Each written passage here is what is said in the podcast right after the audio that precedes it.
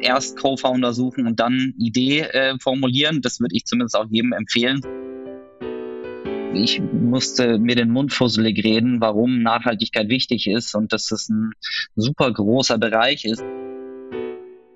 Nee, wir machen hier nicht so ein klassisches Nachrangdarlehen, wie das bis dahin in Deutschland üblich war. Ich glaube, wir haben von Anfang an äh, viel auf das Thema Mitarbeit Miteinander und äh, Transparenz gesetzt.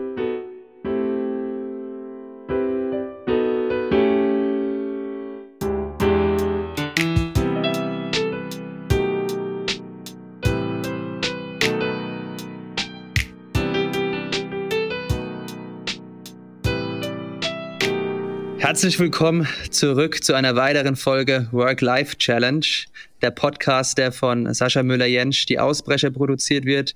Wir sind, haben heute den 21. März 2023 und ja, mir virtuell gegenüber sitzt wieder mal der famose Jascha Sumbrutski. Diesmal treffe ich ihn an in New York, die Stadt, die niemals schläft. Und wir haben heute natürlich auch wieder einen weiteren spannenden Gast dabei. Aber erstmal grüß dich, Jascha. Bist du schon, bist schon aufgestanden? Fabi. Ja, ja, wir haben hier äh, 12 Uhr. Ich habe schon meinen dritten Kaffee intus und äh, ich sitze hier im WeWork in Queens. Äh, wir haben heute eine sehr international aufgestellte Folge. Du bist, glaube ich, in Basel, hast du gesagt. Ähm, Korrekt. Ich bin in New York und unser Gast sitzt in Hamburg.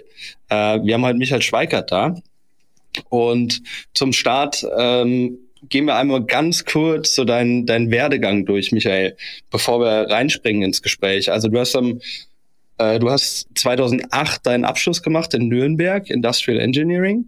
Ähm, dann 2000, also bis 2014 in der Beratung gearbeitet, dann 2014 dein erstes Startup gegründet und ähm, das ging nicht allzu lange, da kommen wir dann äh, später nochmal zu. Ähm, und dann äh, als CFO kurz gearbeitet, 2015 bis 2016 äh, bei Instaff und ähm, dann 2016 nochmal gegründet, äh, Jobs for Refugees, da sprechen wir sicherlich auch nochmal drüber. Und bis seit 2017 äh, Co-Founder und Co-CEO bei Tomorrow, äh, einer nachhaltigen Online-Bank. Und äh, da kommen wir auf jeden Fall zu Genüge drüber äh, zu sprechen heute. Ähm, aber vorab, wie ist dein aktueller Stresslevel auf einer Skala von 1 bis 10? Ja, erstmal äh, hallo auch von meiner Seite und vielen Dank für die Einladung. Ich freue mich, heute hier sein zu dürfen. Ähm, ja, mein Stresslevel ist ähm, äh, niedrig. Ähm, äh, bei Tomorrow läuft's gut. Ähm, ich bin vor kurzem Vater geworden. Das ist vielleicht das einzige, das oh, ist vielleicht das anstrengendste äh, noch momentan. Ähm, aber auch da ähm, kann ich mich gar nicht beschweren. Ähm, soweit ähm, alles alles gut und äh, die positiven Seiten überwiegen den Rest äh, bei weitem. Okay, hast du jetzt eine Nummer genannt von 1 bis 10? Nee, ich habe keine ah, das Zahl ich gesagt. Ah. Soll, soll, ich eine komplett eine, eine, Zahl sagen auf 1 bis 10, welches Stresslevel? Äh, ja, dann würde ich mich sehr weit unten hinsetzen, also eher so auf so eine 2 bis 3, würde ich sagen. Tiefenentspannt. Kann man sagen. Ja, ich glaube, drunter, drunter geht es nicht äh, als, als Gründer. Irgendwas ist immer, ähm, aber äh, zumindest nichts, was brennt gerade. Okay. Ja, du sagst schon, drunter geht's nicht als Gründer. Ähm, ich würde gern direkt ähm, ja beim Gründertum einsteigen. Also wie kam es, dass du aus dem äh, sicheren Hafen Beratung ähm, dann 2014 in die erste Gründung gekommen bist?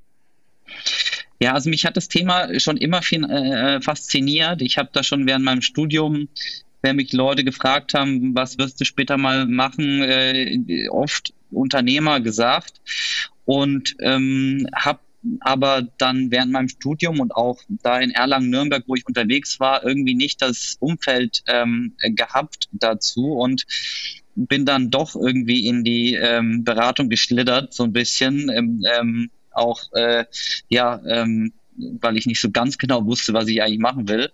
Und ähm, das Thema hat mich aber trotzdem irgendwie nicht losgelassen und mir ist dann irgendwann so ein ähm, Manager-Magazin in die Hände, Hände gefallen, was man halt so liest als Unternehmensberater.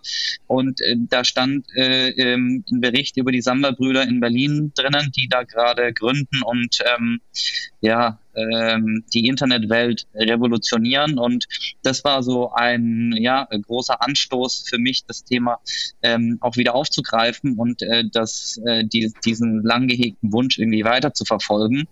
Und dann bin ich quasi ähm, mit nix nach Berlin gezogen und ähm, habe dann einfach gekündigt, auch ohne jetzt was Neues zu haben und habe dann versucht, dann in Berlin meine ersten Schritte als Unternehmer zu gehen, ähm, äh, um dann eben dieses Ziel weiter zu verfolgen.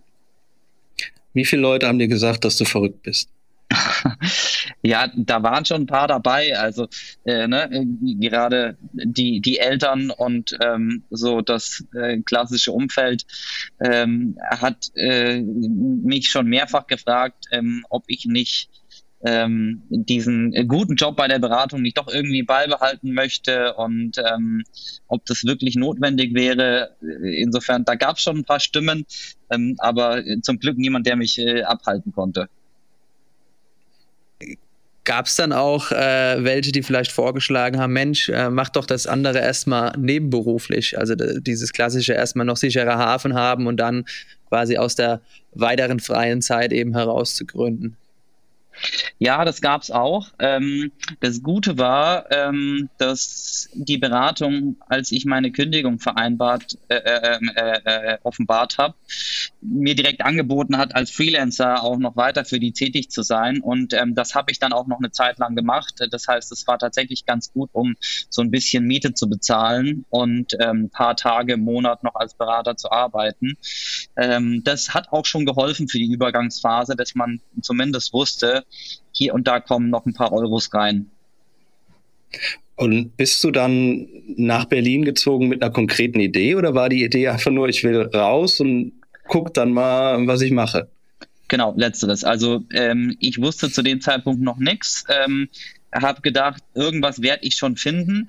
Ich habe mich tatsächlich zum Beispiel nicht mal arbeitslos gemeldet, weil ich da gar nicht drüber nachgedacht habe. Ähm, ich habe gedacht, okay, jetzt mache ich halt irgendwas. Ähm, habe dann erst später herausgefunden, dass es eine, eigentlich auch Arbeitslosengeld ähm, gibt und äh, das ist dann bei mir tatsächlich in ähm, den äh, Gründerzuschuss äh, dann irgendwann gemündet, äh, der sozusagen dieses Arbeitslosengeld dann ersetzt. Aber ich hatte mir das so in den Kopf gesetzt, dass ich jetzt da halt einfach irgendwas anfange und Unternehmer werde und da wird dann schon auch irgendwie Geld reinkommen, dass ich mir über den Rest gar nicht so viel Gedanken gemacht hatte.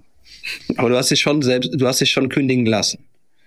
Nee, ich habe äh, von mir aus gekündigt. Ähm, äh, es musste nämlich auch relativ schnell gehen. Ähm, das war damals äh, zusammen mit meiner Freundin, die ähm, äh, einen, äh, eine Stelle in Berlin angenommen hat.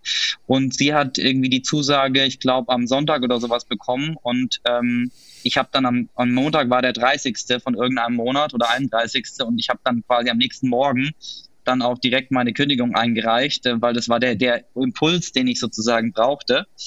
Und ähm, genau, damit war das dann auf einmal fix. Ja, wir haben ja auch einen kleinen Bildungsauftrag, deswegen vielleicht als kleiner Tipp für alle Zuhörenden, äh, vielleicht immer mit dem Unternehmen eine Kündigung, äh, also aushandeln, dass man gekündigt wird, ist einfacher mit dem Arbeitsamt dann, mit dem Arbeitslosengeld. Genau, ich war dann eben auch, ne, und das habe ich auch dann danach erst erfahren, ja, ähm, drei Monate gesperrt für Arbeitslosengeld. Ähm, deswegen, äh, was dann aber für mich auch gar nicht so schlimm war, weil als die Frist dann abgelaufen war, hatte ich dann auch meine Gründung soweit vorbereitet und habe dann quasi ab Monat vier dann eben diesen Gründungszuschuss äh, bekommen, ähm, der so ein bisschen das Arbeitslosengeld dann ersetzt hat. Und worum ging es in der ersten Gründung? Das allererste war eine Lernplattform für angehende Mediziner, wo ich mit meinem Bruder und einem Kumpel aus der Heimat haben wir uns zu dritt zusammengetan und äh, haben äh, versucht, den, äh, so, so ein, ähm, die Vorbereitung für den Medizinertest äh, zu erleichtern via App. Ähm, für die erste Gründung hat es auch ganz okayisch funktioniert. Ähm, äh, wir haben auch ein paar tausend Euro Umsatz dann damit äh, pro Jahr erlöst und ähm, äh, ich habe dann da auch so alle Fehler einmal ne, machen können, die man so als äh, Unternehmer am Anfang vielleicht auch machen muss.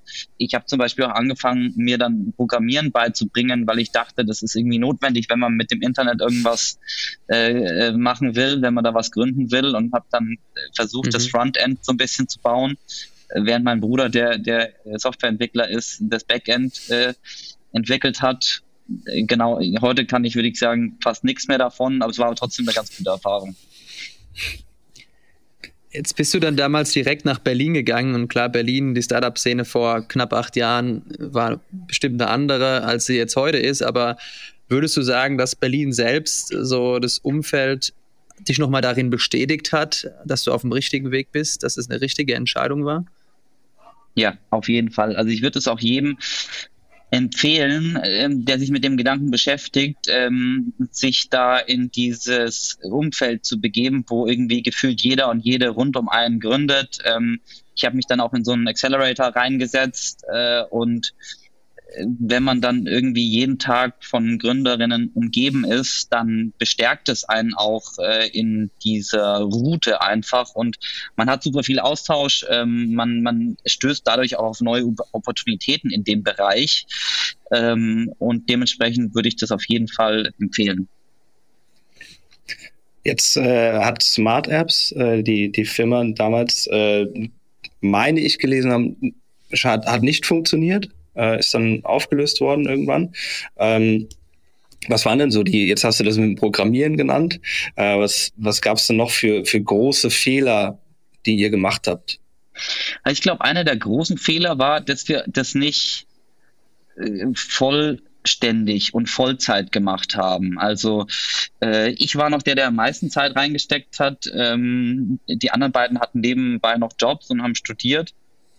Und ähm, es gab dann tatsächlich auch ein paar Plattformen in diesem ganzen Bereich, die auch richtig erfolgreich geworden sind. StudyMate oder sowas war, glaube ich, eine und auch andere haben richtig äh, Geld geraced und äh, da große Unternehmen draus gebaut und ähm, wir haben da so ein bisschen vor uns hingewerkelt und parallel noch ein paar andere Sachen ausprobiert. Und ähm, ich glaube, dass äh, wir waren A, einfach nicht, nicht erfahren genug auch, wussten noch nicht, wie, wie man erfolgreich gründet und äh, haben aber, wie gesagt, äh, auch B, vor allem nicht 100% Fokus auf dieses eine Thema gemeinsam gelegt. Wann war der Punkt erreicht, wo ihr gesagt habt, jetzt lösen wir mal einen Haken dran? Es gab nicht so diesen einen Punkt, würde ich sagen. Also ich war in der Zeit dann eben in dem Accelerator und habe versucht, dieses Thema voranzutreiben. Ich habe dann parallel noch ein paar Tage als Berater gearbeitet und äh, gleichzeitig habe ich da so in diesem Accelerator-Umfeld ähm, allen die äh, Interesse hatten, meine ähm, Finanzdienste for free angeboten, um so ein bisschen Fuß zu fassen in der Startup-Szene. Und dann kam irgendwann die Option dabei, Instaff einzusteigen. Und äh, das war dann so ein Moment, wo ich dann eben überlegt habe, wie geht's mit Smart Apps weiter und äh, habe dann aber irgendwie nicht die, die Opportunität da gesehen, dass das jetzt, das jetzt größer zu machen und habe dann eben beschlossen, dann lieber bei Instef einzusteigen und äh, die wirklich ein sehr, sehr gutes Geschäftsmodell hatten, was äh, stark gewachsen ist, wo ich dann für mich den, den nächsten besseren Schritt gesehen habe. Personalvermittler war das. Genau, das war eine Online-Plattform für so, Personalvermittlung. Ähm, und das war dann auch äh, in dem Sinne ein echtes Startup mit äh, äh, ne, Finanzierungsgesprächen. Ähm, die waren schon von einem Accelerator äh, finanziert äh, und da habe ich dann auch diese ganze Venture Capital Welt so ein bisschen kennengelernt in der Zeit. Von daher war das auch eine sehr, sehr wertvolle Erfahrung für mich. War das für dich dann schon klar, dass, sage ich mal, diese Erfahrung nicht von großer Dauer sein wird. Ähm, weil du wahrscheinlich, weil du vielleicht gespürt hast, Mensch, ich möchte wirklich was eigenes, eigenes machen und nicht irgendwo vielleicht sehr spät dazukommen erst? Ähm, nicht so richtig. Also ich hätte mir auch vorstellen können, länger bei Instef bleiben zu können am Anfang. Ähm, ich habe mich gut mit den Gründern verstanden.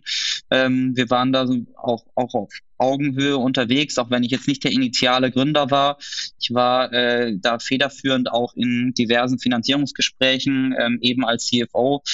Und ähm, am Ende haben die Gründer sich dann gegen eine äh, VC-Finanzierung entschieden. Und das war dann so ein bisschen auch der Moment, wo ich dann dort ausgestiegen bin und die ihren eigenen Weg weitergegangen äh, sind. Aber äh, wir sind da im Guten auseinandergegangen und ähm, am Anfang äh, oder auch zum Ende, ne, während der ganzen Zeit, äh, habe ich das äh, als positiv empfunden. Wieso war das für dich jetzt ein Argument, dann zu gehen? Also es klingt jetzt zumindest so, dass, dass die vielleicht oder dass ihr nicht die gemeinsame Vision geteilt haben, weil wenn man, sage ich mal, einen VC reinholt, dann will man ja größer werden, wachsen etc. Und war das dann irgendwie so ein Clash of Vision oder kann man sich das vorstellen? Ja, so ein bisschen kann man sich das vorstellen. Ähm, äh, genau, hätten wir dann VC-Geld aufgenommen, hätten wir vielleicht auch stärker internationalisiert dann. Ähm, das wäre dann vielleicht auch meine Rolle gewesen. So hatten wir das im Vorfeld ein bisschen ähm, andiskutiert. Und äh, nachdem das dann nicht in diese Richtung ging, ähm, gab es dann auch nicht mehr so die Rolle äh, für mich, äh, die ich dann hätte ausfüllen können. Und äh, dementsprechend war das dann ähm, so die, der, der, äh, der Grund für die Trennung. Und du hast dann äh, 2016, 2016 äh, Jobs for Refugees mitgegründet, was ja auch ne, ein Stück weit Personalvermittlung ist. Ähm, wie kam es dazu und warum bist du da dann wieder raus nach einem Jahr, bisschen mehr als einem Jahr? Ja, also ich habe dann eben nach ähm, neuen Opportunitäten Ausschau gehalten und ähm, mich hatte das schon bewegt, die ähm, die Flüchtlingskrise. Man hat ja vielleicht, vielleicht habt ihr noch die Bilder vom Lageso vor Augen, wo da super viele Menschen äh, dann in Berlin ankamen und äh, nicht äh, optimal versorgt wurden, ähm, ne, mit allem, was sie eigentlich so brauchten, von Unterkünften, aber eben auch bis hin zu Jobs. Und da wollte ich äh, mithelfen und dementsprechend ne, war die Idee, dann äh, den Menschen, die da gerade angekommen waren, äh, zu helfen, hier einen äh, Job zu finden. Und da hatte ich dann das Glück, dass ich dann ein paar äh, Mitstreiter kennengelernt habe, äh, die äh, ne, da in dem Bereich was machen wollten. Und ähm, äh, dann haben wir eben quasi gemeinsam begonnen, ähm, da an Lösungen zu basteln. Ähm, wir haben tatsächlich aktuell zu, zu, Beginn mit, mit einem Unternehmen angefangen, das hieß Migrant Hire. Das haben wir dann fusioniert mit Jobs for Refugees und uns zusammengetan. Äh, Migrant Hire war mehr so die Softwareplattform, ähm, während äh, Jobs for Refugees stärker auf äh, ähm, manuelle Beratung fokussiert war. Und da haben wir so ein bisschen die besten, äh, ähm, das Beste aus zwei Welten dann verheiratet und äh, unter dem Namen Jobs for Refugees fortgeführt. Und äh, ja, auch das war eine, eine super spannende Zeit. Ähm, ich habe in der Phase wirklich auch gesehen, was man als Sozialunternehmer bewegen kann, was man als Unternehmer grundsätzlich bewegen kann und ähm, dass es eben super wichtig ist, dass jemand diese gesellschaftlichen Probleme oder die, die Themen, die, die unser Planet so hat, äh, als Unternehmer angeht. Und ähm, warum bin ich dann irgendwann dort wieder rausgegangen? Das war ja auch eine Frage. Ähm, es war als Non-Profit aufgesetzt und wir waren dementsprechend auf äh, CSR-Töpfe und Förderungen angewiesen, was äh, auch immer wieder sehr mühselig war. Und äh, dementsprechend wollte ich nochmal was Neues gründen, äh, for Profit, for Impact, ein Unternehmen, was ähm, nachhaltig ist und was aber trotzdem wirtschaftlich auf eigenen Beinen stehen kann. Was, was ich mir jetzt so ein bisschen vorstelle, einfach nur, weil ich jetzt auch den Lebenslauf natürlich gesehen habe und auch weiß, dass immer alles relativ, zumindest laut Lebenslauf, äh, im Anschluss stattfindet. Ich stelle mir das gerade schwierig vor, das nachvollziehen zu können, dass man direkt wieder für eine neue Idee krass brennt. Also du hast ja quasi Jobs for Refugees gemacht, dann direkt im Anschluss Tomorrow Bank und ähm, vorher warst du ja auch bei Insta wahrscheinlich auch motiviert. Also äh, wie, wie kann es sein oder wie, woher holst du die Kraft oder die Inspiration, egal wie man es jetzt äh, benennt, aber stell mir das super schwierig vor. Vielleicht kannst du da ein paar Insights geben. Ja, also ich glaube tatsächlich, ähm, bei mir hat dieses Thema Visualisierung, glaube ich, eine große Rolle gespielt. Also es gibt dieses Buch von Napoleon Hill, ich weiß nicht, ob ihr das kennt, ähm, äh, Denke nach und werde reich heißt es. Ähm, der Titel ist jetzt ein bisschen irreführend. Es geht also nicht nur um Geld, sondern es geht eher vor allem darum, dass du ne, dir vorstellst, wo willst du hin, wo willst du äh, mal sein. Und da habe ich wirklich sehr intensiv angefangen, ähm, als ich noch in Erlangen-Nürnberg war und dementsprechend war das für mich so vorgezeichnet. Also ich frage mich auch manchmal rückblickend, was ich da für eine äh, für Strapazen auch auf mich genommen habe, ne? von einer Unternehmung in die nächste und immer wieder ne? dann bis hin zu Tomorrow. Und ich glaube, es ist jetzt aber auch nur eine These, ne? dass ich das eben so stark bei mir verankert hatte im Kopf, dass ich in der Zeit auch gar nicht drüber nachgedacht habe, dass es, dass es eine alternative Route gibt.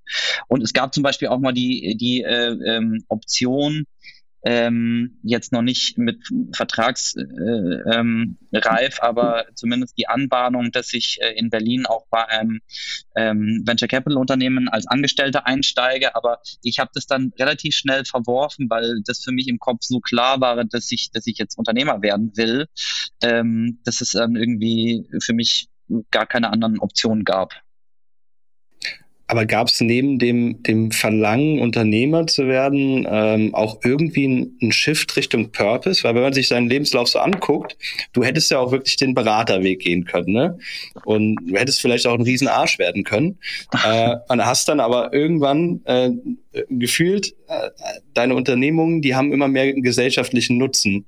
Gab es irgendwann den Punkt, wo du gesagt hast, jetzt muss ich halt meine, meine Fähigkeiten auch dafür einsetzen, was für die Gesellschaft zu machen, jetzt in dem Sinne für den Planeten sogar? Auf jeden Fall. Also ich, auch da würde ich jetzt nicht sagen, es gab diesen einen Moment, aber es war eher so eine Entwicklung. Ähm, ich habe mich dann in Berlin auch ne, in einem Freundesumfeld äh, befunden, ähm, wo das stärker ein Thema war. Äh, dann ähm, mit der Flüchtlingskrise und Jobs for Refugees bin ich da so ein bisschen direkt so reingestolpert auch. Ne? Da war dann auf einmal diese Krise, ne? Und dann habe ich das eben so wahrgenommen und dann gesagt, okay, ich muss jetzt was machen. Und ähm, das hat mich dann wirklich nochmal bestärkt, dass das dann die richtige Richtung ist und dass ich das auch in Zukunft weitergehen will, ähm, diesen Weg. Und äh, das war aber genau äh, schon, schon, schon eine Entwicklung. Ja, und jetzt sind wir bei Tomorrow. Ähm, fass mal, fass mal ganz kurz zusammen, wie, wie es dazu kam. Wann, wann wurde der Entschluss gefasst? Wie ging es los? Ja, hier war es so, ähm, ich wollte was Neues machen und ähm, äh, hatte schon immer aber auch die, die These, dass man die richtigen Leute braucht. Also erst Co-Founder suchen und dann Idee äh, formulieren. Das würde ich zumindest auch jedem empfehlen, so ungefähr. Und ähm, so habe ich dann auch gestartet und habe dann so ein bisschen in mein Netzwerk reingerufen, ob jemand äh, jemand kennt, ähm, was eine neue Gründung anbetrifft. Und Inas hatte genau das Gleiche gemacht und ähm, wir haben äh, also beide äh, einer Person ähm, ne, diese, diese Info mitgegeben, dass wir jemanden zum Gründen suchen. Und äh, die Person war mein damaliger Mitbewohner. Und der hat uns dann quasi beide zusammengebracht. Und äh, Inas äh, hatte äh, ähm, das Thema hat gerade sich mit dem Thema nachhaltige Finanzen beschäftigt. Und ich äh, hatte in meiner Laufbahn ähm, ja auch schon viel gesehen, dass Geld eben die Welt bewegt, aber leider in die falsche Richtung. Und ähm, dann haben wir uns eben viel zu dem Thema ausgetauscht und haben vor allem aber gemerkt, dass es menschlich hervorragend passt, dass wir super zusammenarbeiten können, dass wir uns auch von unseren ähm, äh, äh, Themen oder Fachgebieten super ergänzen. Und äh, genau, dann bin ich tatsächlich nochmal äh, ganz stark ins kalte Wasser gesprungen, ähm, äh, weil Inas schon ähm, seinen Wegzug nach, äh, von, von Berlin nach Hamburg äh, beschlossen hatte. Und ich bin dann quasi äh, ja einfach mit ihm mitgezogen von Berlin nach Hamburg und habe dann gesagt, okay, irgendwas werden wir zwei schon hinkriegen. Und ähm, auch wenn ich irgendwie Berlin ungern nur verlassen habe, ähm, habe ich so stark dran geglaubt, dass wir irgendwas äh, Geiles aufbauen können. Ähm, das waren so die ersten Schritte und in Hamburg haben wir uns dann auf die Suche nach Co-Founder Nummer drei gemacht, ähm, der den Bereich Marketing abdeckt und das war dann ein Moment, wo dann äh, später noch Jakob äh, dazu kam und uns äh, komplettiert hat. Und dann habt ihr euch erst auf die Ideensuche gemacht? Oder hattet ihr da schon einen groben Plan? Ähm, wir hatten tatsächlich in Berlin schon die ersten Ideen hin und her gespielt und ich weiß aber noch, wie ich ähm, damals nach Hause kam und gesagt habe, okay, also da haben wir jetzt fünfmal so ein Business Model Canvas ausgefüllt, aber ich glaube, die funktionieren alle fünf nicht. Ähm, und wir haben uns äh, dann wirklich ne, aus den Fehlern gelernt der, der, der, der äh, meiner ersten äh, Unternehmung und gesagt, okay, wir committen uns beide Vollzeit und machen nichts anderes, außer jetzt äh, Tomorrow zu starten. Damals hieß es erstmal Goodfolio und haben dann tatsächlich die ersten Monate dann wirklich äh, an Geschäftsmodell gefeilt und uns mit allen Leuten in der Branche unterhalten, die uns so vor die Flinte gelaufen sind äh, und haben dann eben auch festgestellt, dass wir von den Ursprungsgedanken nachhaltiges Investieren ähm, eher mit nachhaltigem Banking äh, starten wollen. Das kam durch die Gespräche mit anderen Leuten. Ja, genau. Wir haben eben äh, festgestellt, äh, ne, zu dem Zeitpunkt war tatsächlich Investieren noch kein so ein großes Thema. Es war schon eher noch Nische, hat sich dann so rausgestellt. Ähm, das war äh, ne, zu den Anfangszeiten von Scalable Capital und ähm, Ginman und Warmo. Das waren so die ersten Robo-Advisor, die gerade in Deutschland gestartet waren. Und dann haben wir uns mit deren Geschäftsmodellen und mit nachhaltigen Investments auseinandergesetzt und da zum Beispiel auch festgestellt, dass die Customer Acquisition Kosten äh, super hoch sind bei den Modellen, während sie bei nachhaltigen Banking oder, oder bei grundsätzlichen Neobanken, ne, wie jetzt N26 und Revolut, viel, viel niedriger waren. Und ein Girokonto war auch aus unserer Sicht ein deutlich besseres Einstiegsmodell, weil das noch den Leuten viel viel war oder leicht, leichter auch die leichtere Einstiegshürde ähm, uns äh, schien. Und das waren dann so die Erkenntnisse, die wir aus, aus vielen Gesprächen und vielen Whiteboard-Sessions dann gewonnen haben und die uns dann auf die Route äh, gebracht haben und äh, die uns dann quasi von Goodfolio zu äh, Tomorrow gebracht haben. Vielleicht auch kurz zur Erklärung, Customer Acquisition Costs sind die Kosten, einen neuen Kunden zu werben. Äh, und das war in dem Fall für ein Bankkonto günstiger als für ein Investmentportfolio oder jemanden dazu zu bewegen, in Aktien zu investieren. Ähm, was vielleicht heute sogar ein bisschen anders ist. Ne? Ähm, gab ja, ich glaube, 2020 einen ganz großen, hat ja jeder angefangen, in irgendwas zu investieren, vielleicht auch ein bisschen aus Langeweile ähm, ja. während der Pandemie. Äh, ist es immer noch so, dass ähm, dass ihr sagen würdet, dass eure Customer Acquisition Kosten günstiger als die von einem Trade Republic zum Beispiel? Also die von Trade Republic kenne ich jetzt nicht. Also ich glaube schon, dass Trade Republic eine Phase hatte, diese, diese krasse Investment-Hype-Phase, wo sie sehr, sehr günstig akquirieren konnten. Ich gehe davon aus, dass die Zeit auch vorbei ist. Stand heute auch vergleichbare, ähm, eher so Robo-Advisor-Modelle ähm, die haben definitiv Kundenakquisekosten im Bereich von mehreren hundert Euro oder sogar eher Richtung 1000 Euro, ähm, während äh, unsere weit, weit drunter liegen. Also ich würde sagen, das war, war damals die richtige Entscheidung und äh, die, die steht heute auch noch. Man kann ja auch daran erkennen, dass die richtige Entscheidung ist. Ich meine, ihr habt ja schon äh, ja, kleinere, oder korrigiere mich, wenn ich da falsch liege, aber knapp ein bisschen über 100.000 Kunden derweil zählt ihr. Aber dafür, sage ich mal, kennt euch eigentlich so ziemlich jeder außerhalb der Bubble auch. Also ich meine, Thema auch da vielleicht auch wieder der Bezug dann zu der Mitgründer, zu dem Jakob Bernd, aber äh, Thema Außenkommunikation läuft bei euch. Würdest du auch sagen, das ist auch mit ein Grund, wieso ihr jetzt, sage ich mal, den Erfolg schon habt, ihr, den ihr habt, weil ihr einfach auch sage ich mal, in ein Thema reingeht, Nachhaltigkeit, Finanzen, das noch nicht so besetzt ist und dann noch das ein oder andere richtig macht bei der Kommunikation? Ja, ich glaube, am Ende des Tages ist es ähm, ganz oft ein paar Erfolgsfaktoren, die zusammenkommen. Und ich glaube, wir hatten gutes Timing. Ähm, wir haben auch mit Sicherheit äh, einen guten Job gemacht oder die Leute bei uns im Bereich Marketing, Kommunikation, Branding. Ähm, das, das war auch wirklich eine fantastische Arbeit äh, bis dahin.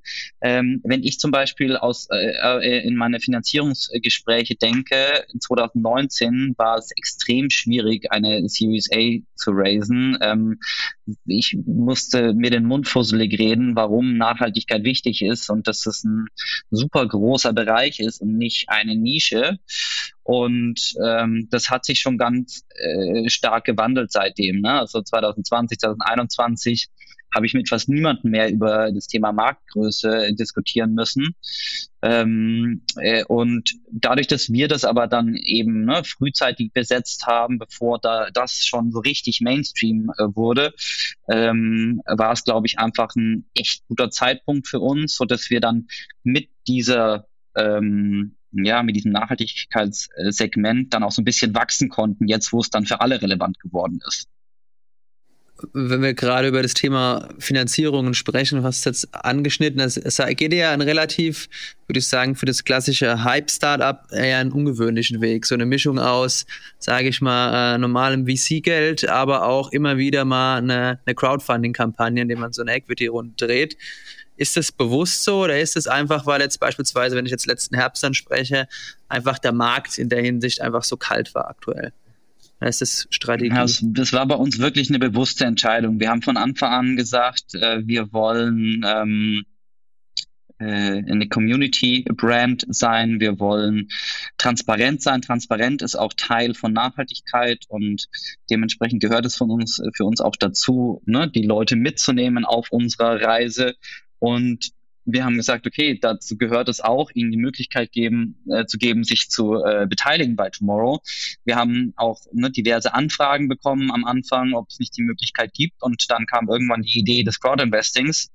Und wir haben dann äh, ja auch äh, im Vergleich zu wie Crowdfunding bisher angegangen wurde, dann einen neuen Weg gewählt und haben gesagt, nee, wir machen hier nicht so ein klassisches Nachrangdarlehen, wie das bis dahin in Deutschland üblich war, sondern wir wollen wirklich ein Instrument schaffen, was so ähnlich wie möglich äh, an echten ähm, äh, Shareholder oder Gesellschafterrechten dran ist, wo die Investorinnen dann auch wirklich an der Wertsteigerung partizipieren können und haben dann da eben ne, dieses Genussschein aufgesetzt und äh, haben dann beim ersten Crowdinvesting 2020 dann, ich glaube, in den ersten drei Stunden zwei Millionen ähm, äh, geraced und dann nochmal auf drei Millionen aufgestockt und nach fünf Stunden war es auch schon wieder vorbei. Und wir waren zu dem Zeitpunkt selber ein bisschen überrascht äh, von dem Erfolg und ähm, dem positiven Feedback, was wir dann auch dazu bekommen haben, dass wir ne, spätestens da dann beschlossen haben, okay, das ist äh, wirklich eigentlich ein genialer äh, ähm, Teil auch, der zu Tomorrow dazugehört und dazu passt und den wir auch weiter fortführen wollen. Da muss ich ja mal ganz kurz zur Erklärung reinkrätschen. Ähm, weil jetzt, weil jetzt viele Begriffe durch den Raum geflogen sind, durch den virtuellen. Ähm, Crowdfunding bedeutet einfach nur, ihr habt quasi ähm, eure Unternehmensanteile für jeden geöffnet und, und jeder kann sich dann zum Beispiel über Kickstarter ähm, kann sich dann ein kleines Stück, ein ganz, ganz kleines Stück vom Kuchen äh, abkaufen und so in euch investieren. Ich meine, gelesen zu haben, durchschnittlich eure, eure Crowdfunding-Shareholder, nenne ich es jetzt einfach mal, sind so mit äh, anderthalb tausend bei euch investiert. Mhm. Äh, die sie halt von sich aus gesagt haben, stecken wir jetzt in das Projekt, weil es ein gutes Projekt ist. Mhm dann hattest du eben noch kurz äh, Genussschein gesagt. Kannst du das nochmal kurz erklären?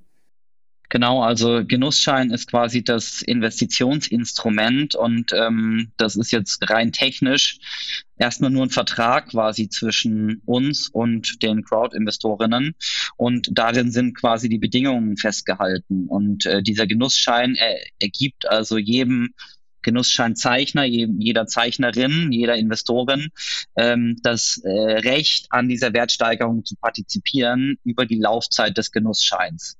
Das ist so äh, das, was uns das äh, deutsche Rechtssystem geboten hat, wie wir am, am nächsten an diese Shareholder-Rechte rankamen. Man kann sich das so ein bisschen vorstellen wie ein virtueller Mitarbeiteranteil, der ja auch von Startups ausgegeben wird. Das heißt, das die, die, die Investorinnen haben an der Stelle keine Mitspracherechte, aber ähm, werden finanziell äh, beteiligt, äh, wenn es zu einem Exit-Event oder zu einer Dividendenausschüttung kommt. Ist das ein Modell? Also äh, ist es denn wirklich so, dass ihr gesagt habt, wir haben uns bewusst dafür entschieden, äh, quasi äh, jeden mitpartizipieren zu lassen als Anteilseigner? Oder ist es wirklich so, ähm, dass das Modell vielleicht auch einfach für große, für Großinvestoren gar nicht so attraktiv ist. Weil im Grunde genommen ist es halt eine sehr, sehr romantische Vorstellung, dass sowas wie eine Bank funktionieren kann äh, in Verbindung mit Nachhaltigkeit. Habt ihr denn auch Anfragen von Großinvestoren, Großinvestorinnen und habt ihr euch bewusst dagegen entschieden? Ja, wir sind ähm, in der ganzen Zeit äh, regelmäßig mit Großinvestoren äh, im Austausch gewesen und sprechen auch weiterhin äh, mit Großinvestoren. Und die sind ja auch Teil unseres Finanzierungsmixes. Ne? Also ich glaube, wir haben bis heute, Stand heute, äh, irgendwie knapp 45 Millionen aufgenommen und davon kommen irgendwie grob 15 Millionen von der Crowd und die anderen 30 kommen von Großinvestoren.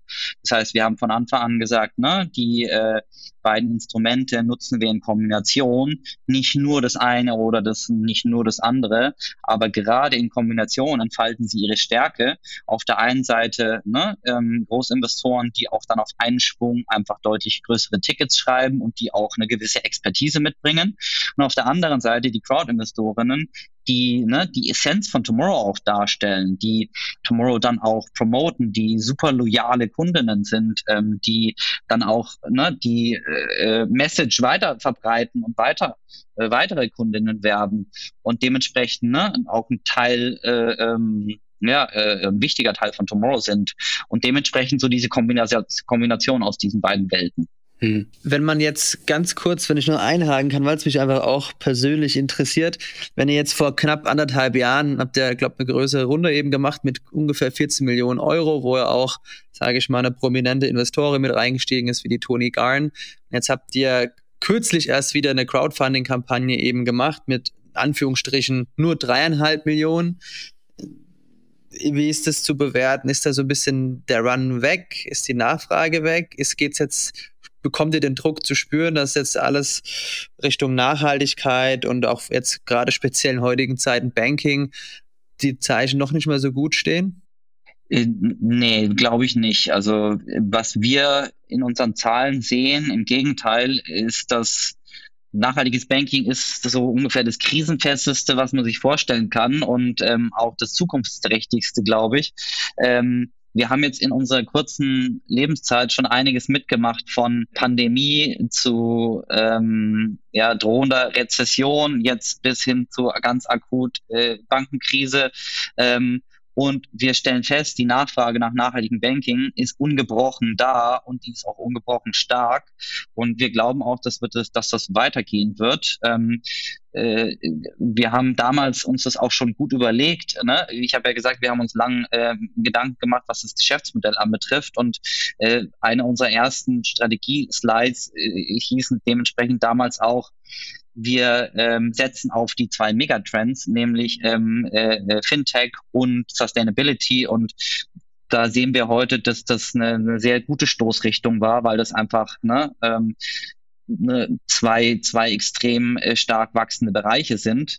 Äh, wir haben das äh, ja vor allem deswegen gestartet, weil wir ähm, äh, Geld in die richtige Richtung bewegen wollten. Ne? Aber im Rahmen unserer Geschäftsmodellüberlegungen haben wir uns natürlich überlegt, wie können wir das am schlausten tun. Und das war dann sozusagen eine der Erkenntnisse auch aus den damaligen äh, äh Überlegungen. Jetzt sagst du schon, Thema Geschäftsmodell ist, glaube ich, auch gar im Gesamtkontext gar nicht so schlecht, wenn wir das einfach mal kurz erklären. Also äh, einmal für Dummies, wie funktioniert eine Bank?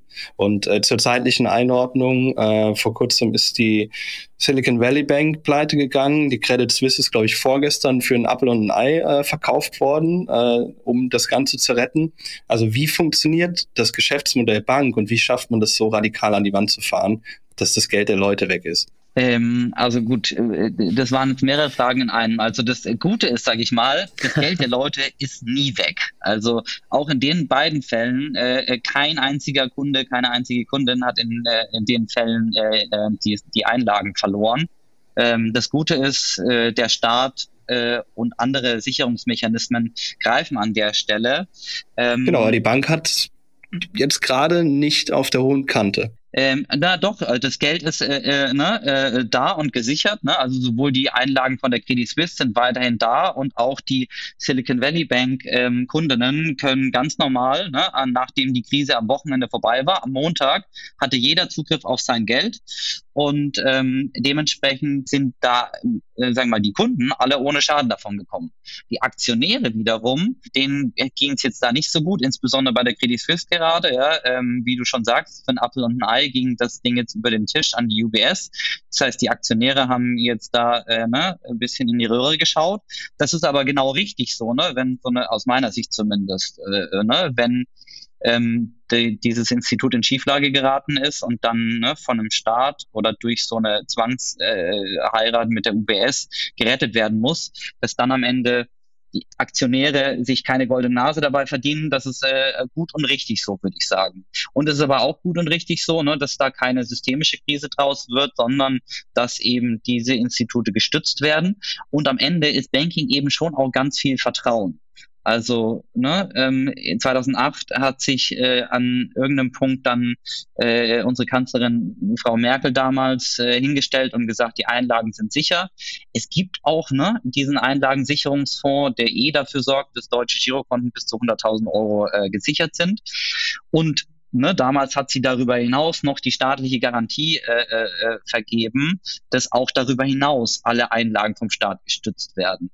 Und ich glaube, ne, solche vertrauensbildenden ähm, Maßnahmen sind in manchen, äh, sind in solchen Situationen super wichtig.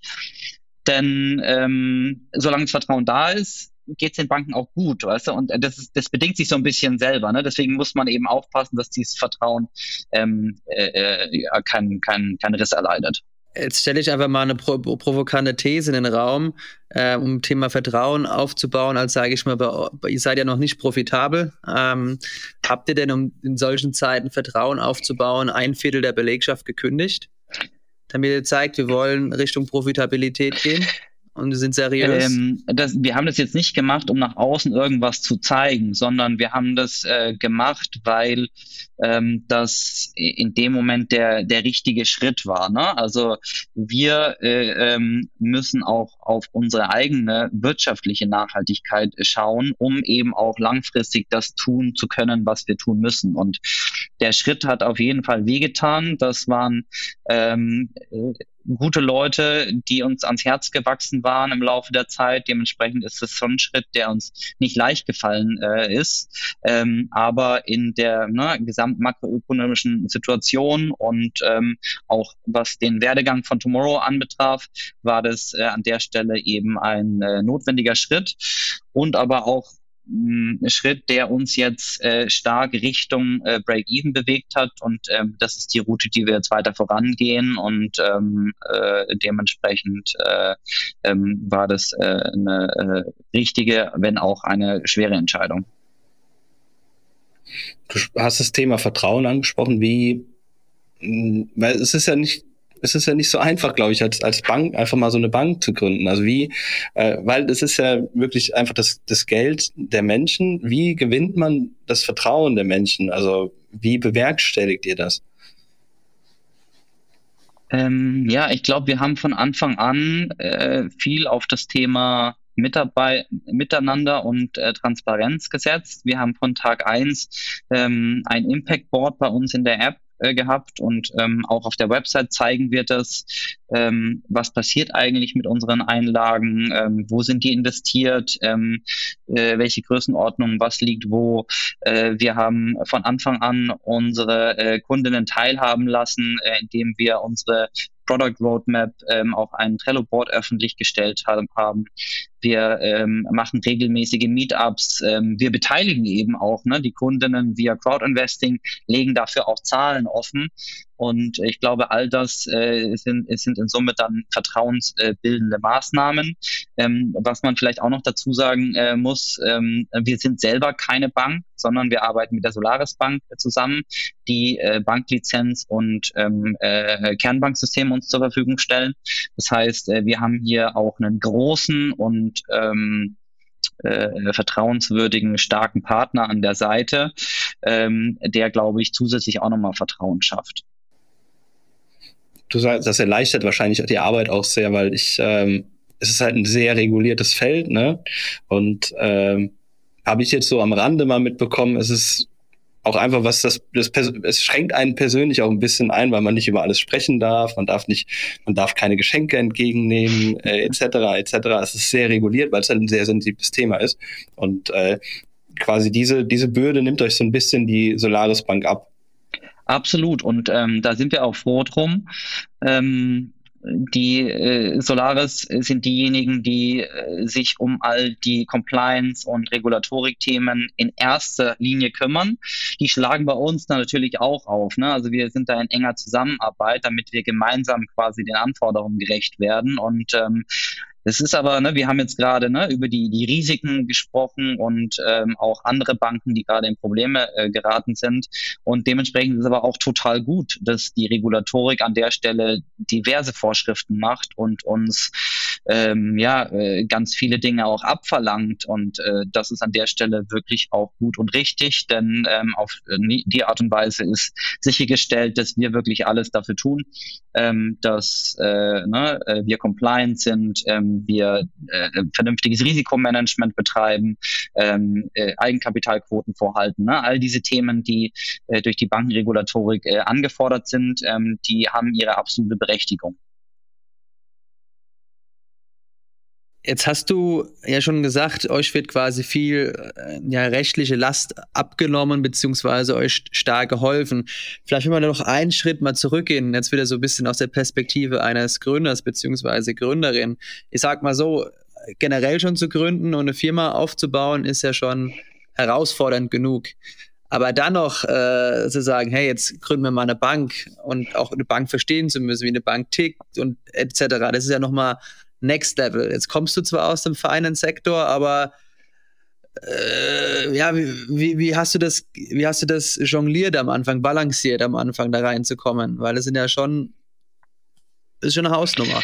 Ja, das ist äh, richtig. Ähm, es war aber auch tatsächlich nicht so die Idee unter der Dusche, sondern es hat sich dann so im Laufe unserer Gespräche ergeben. Und wir hatten da so ein paar Schlüsselmomente. Also am Anfang haben wir ja vor allem viel über nachhaltiges Investieren nachgedacht und haben dann auch uns mit etablierten Banken äh, zusammengesetzt, ähm, mit denen wir äh, überlegt haben zu kooperieren. Und ähm, das war extrem frustrierend und nicht ähm, ergiebig, diese Gespräche. Das war so der eine Impuls. Impuls. Und gleichzeitig äh, durch unsere vielen äh, Gespräche mit Branchenvertretern hat uns irgendjemand auf die Solaris gestoßen. Und ich weiß noch, als ich am Anfang bei denen auf der Website war, habe ich gesagt, okay, ich verstehe überhaupt gar nicht, was die machen. Aber ja klar, wir sprechen gerade eh mit allen, also lass uns auch mal mit denen sprechen. Ähm, und dann haben die uns äh, ähm, das äh, damals aufgezeigt, was da so alles möglich ist. Und so die Kombination aus unserem Frust, dass wir auf der anderen Schiene nicht weiterkommen und den Möglichkeiten, die sich jetzt auf einmal ähm, durch Solaris ergeben haben, erst dadurch ähm, wurde uns ne, äh, klar, welches Geschäftsmodell wir hier aufbauen können. Und jetzt mal eine ganz äh, idealistische, generelle Frage. Ähm, was bestärkt euch in dem Gedanken, dass Kapitalismus, weil wir reden von Geld und Nachhaltigkeit, vereinbar sind? Weil jetzt zum Beispiel in meinem eigenen Umfeld, klar, alle haben äh, von, von einem halben Jahr bis Jahr haben alle noch darüber geredet, okay, ich kaufe nicht bei Aldi, ich äh, kaufe gutes Essen, Klamotten achte ich auch mehr drauf. So, jetzt haben wir ein halbes Jahr später, ähm, Energiekosten sind gestiegen, alles wird ein bisschen teurer jetzt kauft man auch wieder auf einmal wieder zwei Kilo Hack bei Aldi äh, für 1,50. Ähm, wie ist das vereinbar und merkt ihr das, dass vielleicht an dem Ende gerade auch wieder ein bisschen gespart wird? Also ich bin oder wir sind grundsätzlich angetreten, ähm, um eben zu zeigen, dass die beiden Themen sich nicht ausschließen, sondern dass sie sehr gut miteinander vereinbar sind.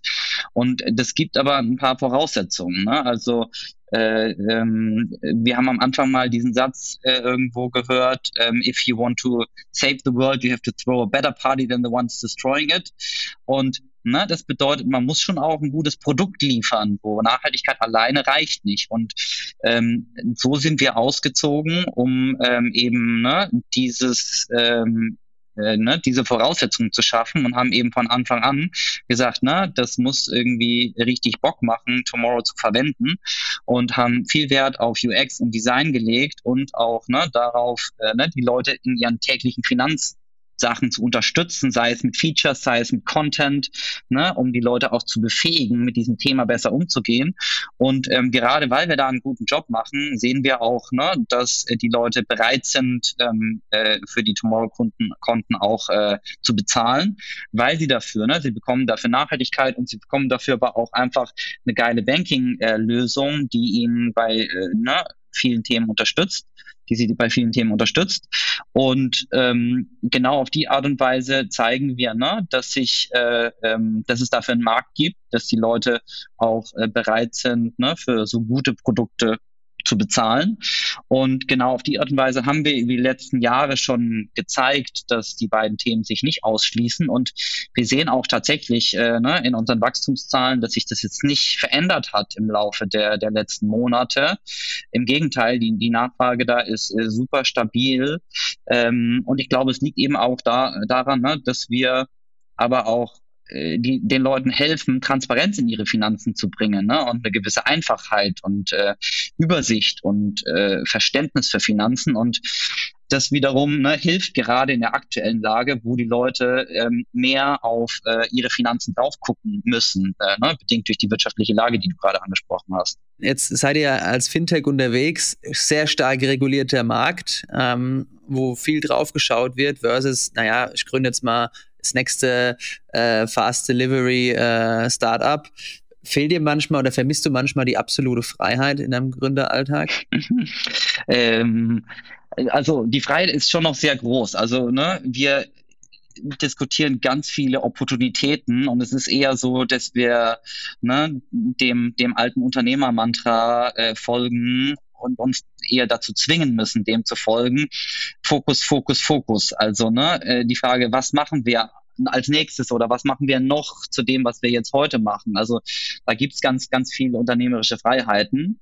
Und ja, auf der anderen Seite, manchmal frustriert mich schon ne, ähm, gewisse regulatorische ähm, äh, Zwänge oder Sachen, die wir einfach umsetzen müssen, ähm, weil ne, die halt für die Compliance erforderlich sind. Und dann arbeitet unser Tech-Team mal ein halbes Quartal nur an Compliance-Themen und ich würde gerne aber irgendwie ein Feature launchen.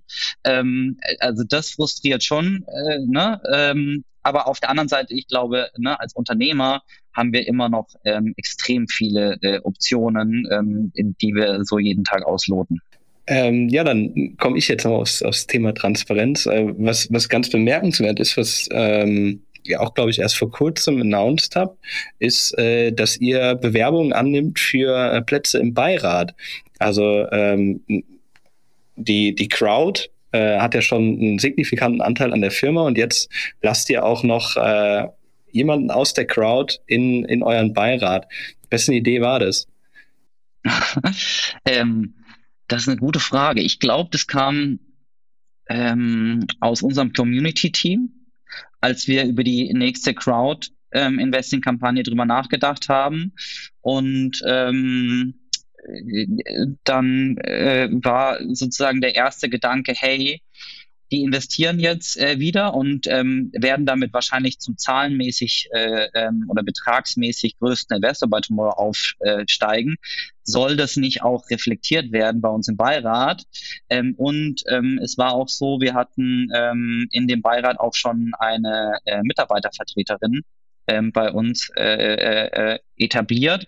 Das heißt, äh, wir haben auch da von Anfang an drauf geguckt, dass bei uns in dem Beirat nicht jetzt wie vielleicht in den meisten anderen Startups irgendwie dann nur die Investoren vertreten sind, sondern da ist bei uns ähm, von Tag eins schon ähm, äh, äh, jemand aus dem Bereich Impact dabei gewesen. Also wir haben ein unabhängiges Impact Council und die entsenden auch einen Vertreter in unser Advisory Board.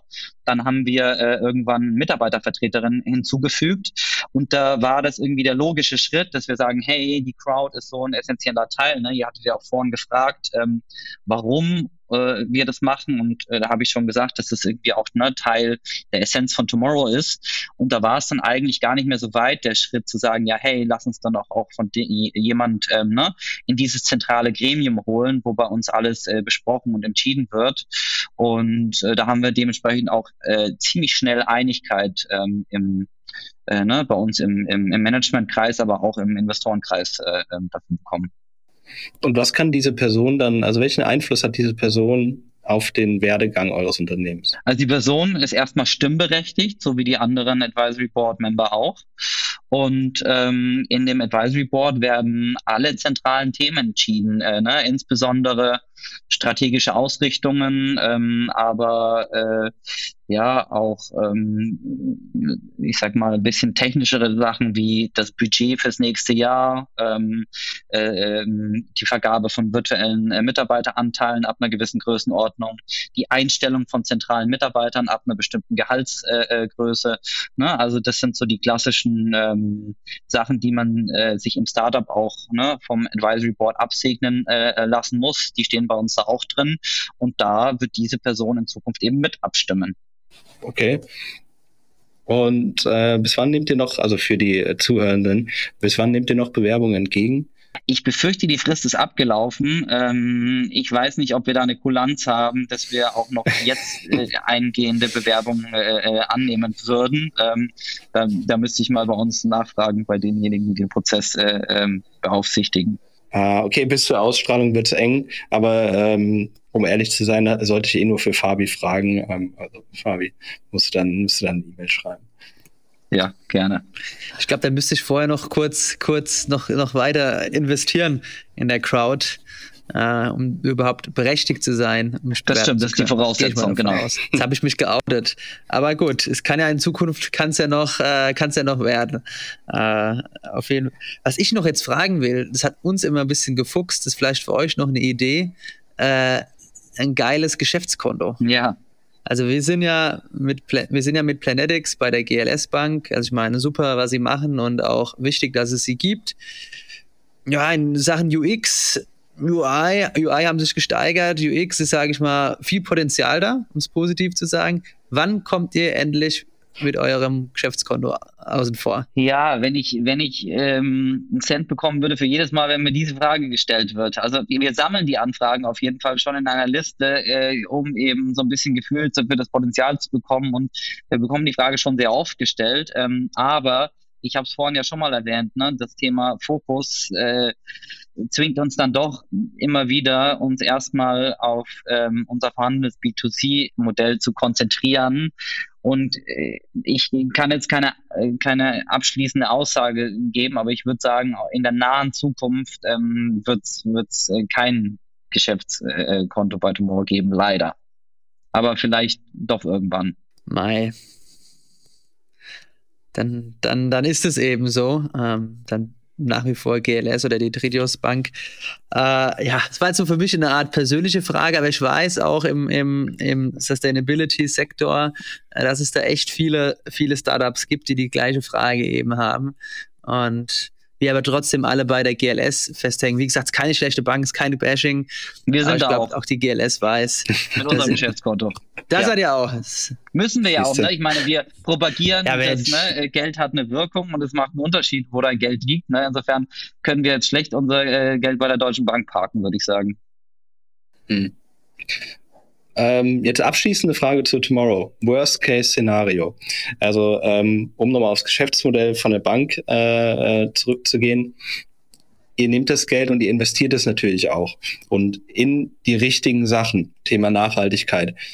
Wenn jetzt alle Stricke reißen und aus irgendwelchen Gründen die, die Dinge, in die ihr investiert, an Wert verlieren, würdet ihr dann auch in nicht nachhaltige Themen investieren, um quasi ähm, ja dem Unternehmen zu helfen und dementsprechend auch euren Kundinnen und Kunden?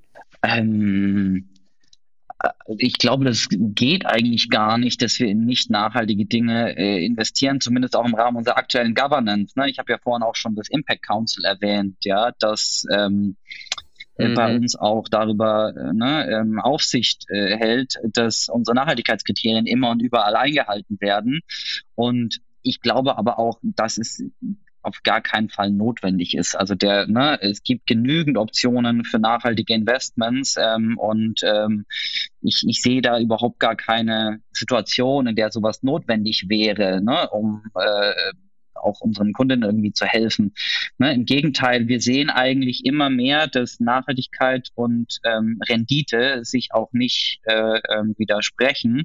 Ähm, wir haben ja auch den nachhaltigen Tomorrow Better Future Stocks Fonds gelauncht vor ähm, Ne? Ich glaube, der Fonds ist jetzt schon einige eineinhalb Jahre alt oder sowas. Das Feature ähm, gibt seit letzten Oktober und ähm, der Fonds hat sich in den eineinhalb Jahren extrem gut bewährt am Markt, ähm, hat alle anderen oder den Großteil der anderen Nachhaltigkeitsfonds geschlagen und ähm, schlägt sich auch so mit dem Weltindex äh, sehr, sehr, sehr gut.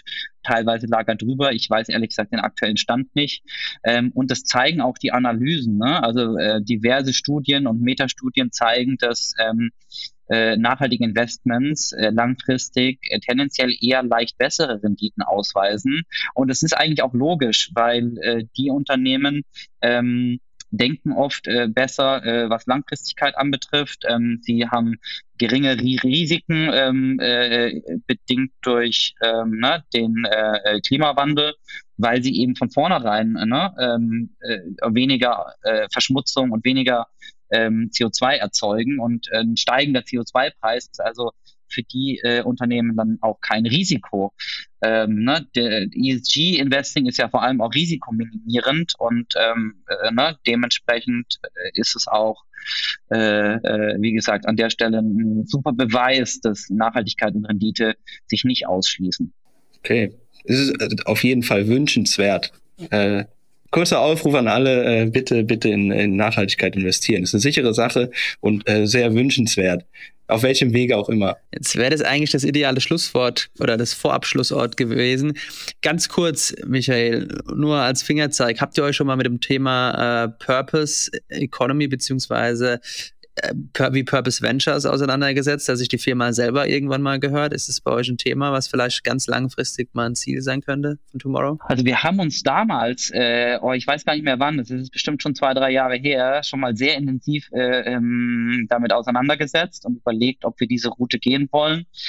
Ähm, haben uns damals dann dagegen entschieden, weil äh, wir damals auch noch nicht genau wussten, wie groß unser Finanzierungsbedarf ist und wenig wussten, ob das in dem Modell ähm, so abgedeckt werden kann. Das war einer der wesentlichen Gründe. Plus, äh, wir fanden damals, dass es uns schon auch stark einschränkt, ne, was äh, die Satzung ähm, und die, zukünftige Handhabung äh, anbetrifft. Äh, trotzdem finde ich es erstmal ein gutes Modell und total gut, dass es da auch ne, jetzt inzwischen eine offizielle Unternehmerrechtsform dafür gibt. Und ähm, ich glaube, es ist äh, ein cooles Modell und kann ein echt sehr, sehr gutes Modell für viele sein. Ähm, für uns damals nicht. Wir haben uns dann jetzt eben für diese ähm, flexiblere Route ähm, der äh, klassischen GmbH, aber mit ne, diesen Crowd-Investing-Optionen äh, äh, als ähm, äh, einer Möglichkeit, trotzdem äh, die, die Crowd zu beteiligen, sozusagen entschieden. Ähm, und sind bisher auch ganz, äh, ganz glücklich mit der Route. Und trotzdem kann ich dem Purpose-Modell auch schon viel abgewinnen. Zum Abschluss, ähm, die, wir schlagen immer noch die Brücke zur, zur privaten Seite. Wie wird man äh, so tiefenentspannt wie du? Was ist dein persönlicher Ausgleich? oh, gute Frage. Ähm, Sport äh, äh, ähm, ist, glaube ich, ganz gut und äh, verdrängen hilft auch. Äh, also dass man, ne, wenn man dann abends in den Feierabend geht, auch wenn der, wenn der spät ist, ähm, dann äh, versucht nicht mehr so stark über das Thema nachzudenken. Ähm, bei mir ist tatsächlich wirklich so, gerade wenn ich ganz lange arbeite, dann gehe ich immer noch einmal joggen, ähm, äh, um den Kopf frei zu bekommen. Äh, und dann äh, kann ich auch den Feierabend genießen. Ja, das mit dem lange Arbeiten wird mit Kind aber schwierig, oder? Ja, das stimmt. Das ist eine neue Herausforderung, ähm, der ich mich gerade stelle. Äh, und ähm, äh, mal schauen. Ähm, bisher klappt es ganz gut, aber das ist äh, auf jeden Fall eine, eine, neue Welt für mich auch jetzt. Dann äh, ja, viel Erfolg damit und viel Freude vor allen Dingen. Und danke. Vielen Dank, dass du bei uns warst. Ja, vielen Dank, Michael, für deine ja, Zeit. Ja, danke. Hat Spaß gemacht. Ähm, danke für die Einladung.